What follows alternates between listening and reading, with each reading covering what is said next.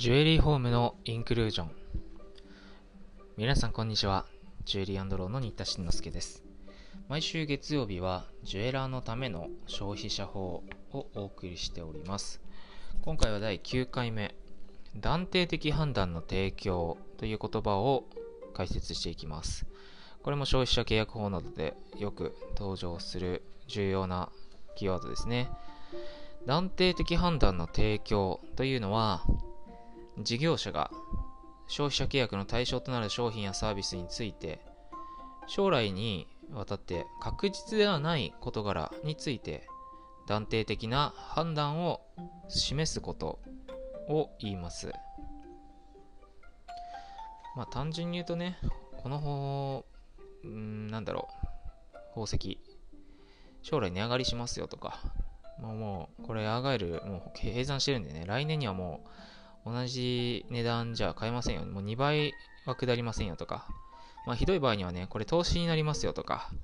そういうふうに、えー、セールストックしちゃうような場合が、この断定的判断の提供による取り消し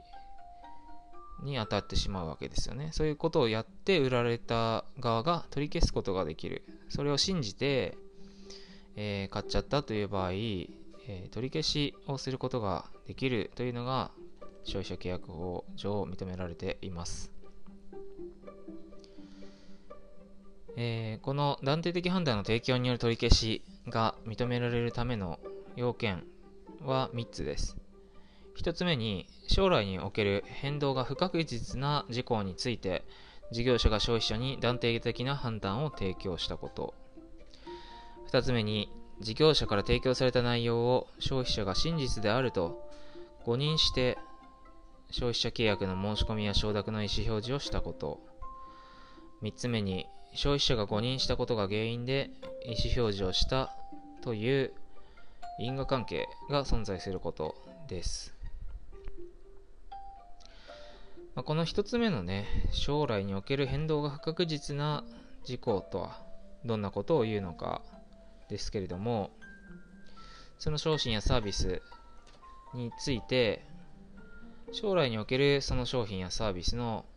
価値、価格、そして将来において消費者が受け取るべき金額、そしてまたその他の将来における変動が不確実な事項などが当たる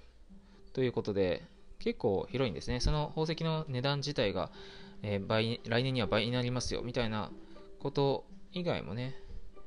いや、これ今、真珠のね、違いが大量兵士してるニュースがありますけれども、そのせいでね、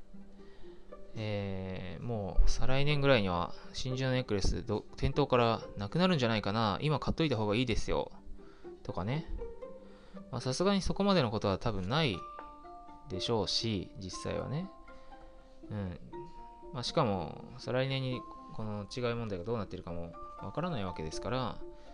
もう店頭からなくなりますよ、もう買えなくなるから今買った方がいいですよとか、そういう将来、誰もそんなことは保証できないわけですから、えー、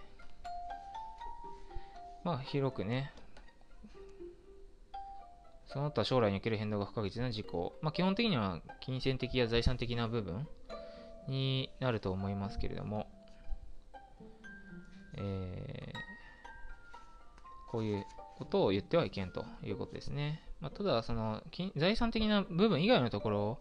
についてはこの問題は関係ないです。このジュエリー買えばきっと彼氏できますよとか、なんかそういうことは関係ない。これで成績がアップしますよとか、うん、きっと受験に受かりますよとか、そういうのは、あの、この断定的判断の提供における、その、えー、将来における変動が不確実な事項とは当たらない。その商品やサービスについての事項じゃないといけないと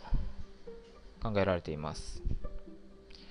この断定的判断の提供に取り消しはですね、裁判例でも、えー、まあ、投資商品とか、